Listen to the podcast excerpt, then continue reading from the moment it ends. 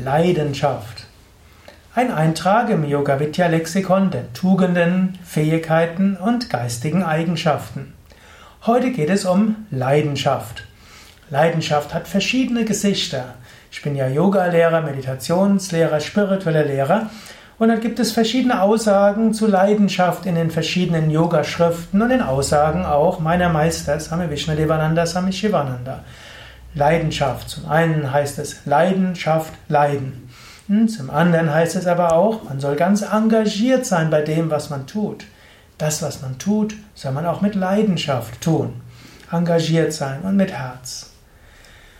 Ja, zwei Aspekte. Es gibt, das Wort Leidenschaft hat in Deutschen ja viele verschiedene Bedeutungen.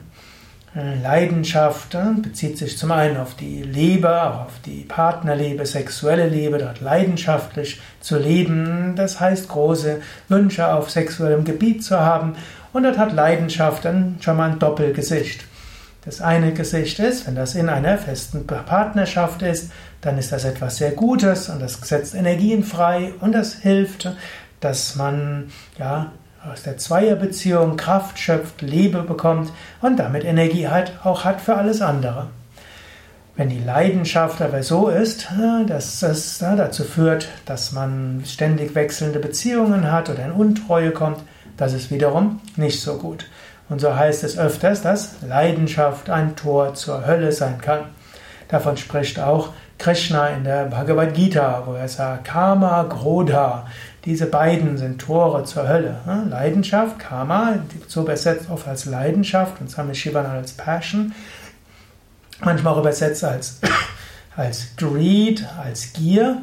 Und dann Krodha heißt Zorn und Ärger. Das sind also zwei Dinge, die einen in Probleme führen können. Also ein intensiver Wunsch nach etwas, der einem die ja, insbesondere ein Wunsch, der einem die eigenen Vorsätze, die eigenen ethischen Grundlagen raubt.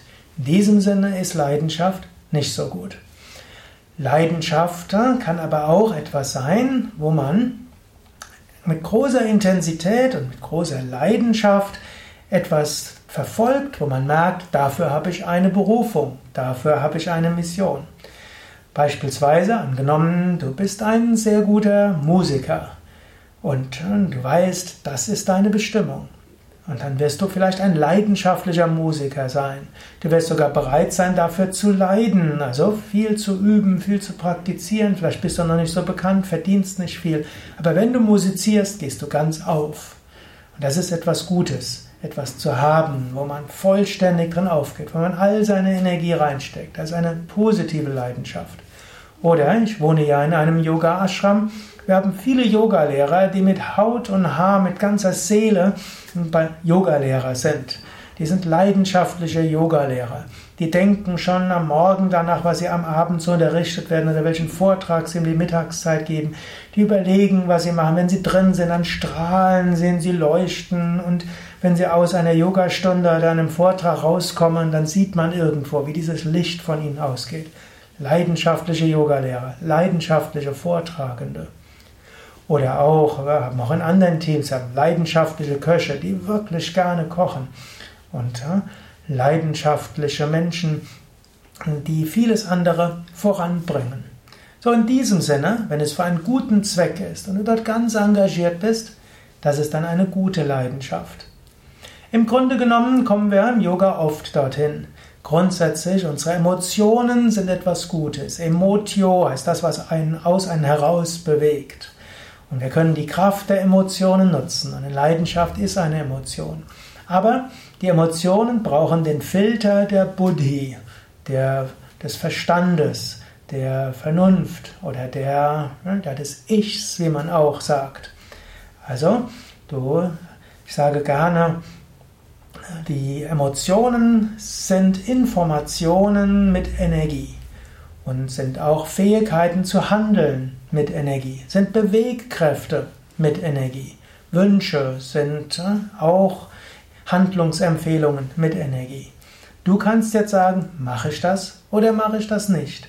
So ähnlich wie ein, hm, vielleicht ein Chef hat verschiedene Mitarbeiter und der eine sagt, das sollen wir machen, der nächste sagt, das sollen wir machen, der nächste sagt, das sollen wir machen. Dann kannst du dich entscheiden, was davon machst du. Jeder meint es gut. Es sind alles Verbesserungsvorschläge, alles Vorschläge, was man tun kann.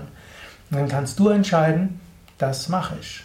Du wirst vielleicht auch dafür sorgen, dass jeder Mitarbeiter mal etwas auch äh, umsetzt, umgesetzt bekommt, aber du musst beurteilen. So ähnlich. Mit deinen eigenen psychischen Kräften, unter anderem auch mit der Leidenschaft, kannst du so umgehen, dass du überlegst, ist das so sinnvoll? Will ich es machen? Will ich es nicht machen? Du musst nicht gegen deine Leidenschaften kämpfen, so ähnlich wie ein Chef nicht gegen einzelne Mitarbeiter kämpfen muss, sondern du kannst dir nur bewusst machen, aha, da ist die Empfehlung. Du kannst dir ganz frei folgen oder auch nicht. Und natürlich, wenn du erfolgst, ist dann auch die entsprechende Energie da.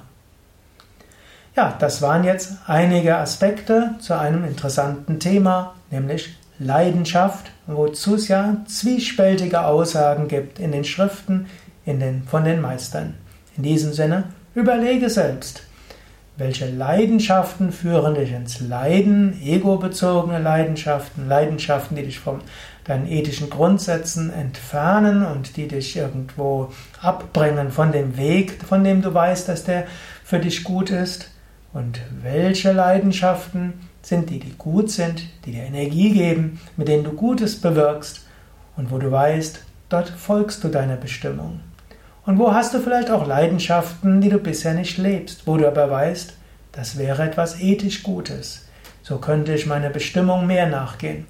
Vielleicht ist es angemessen, etwas intensiver dein Leben zu leben. Vielleicht.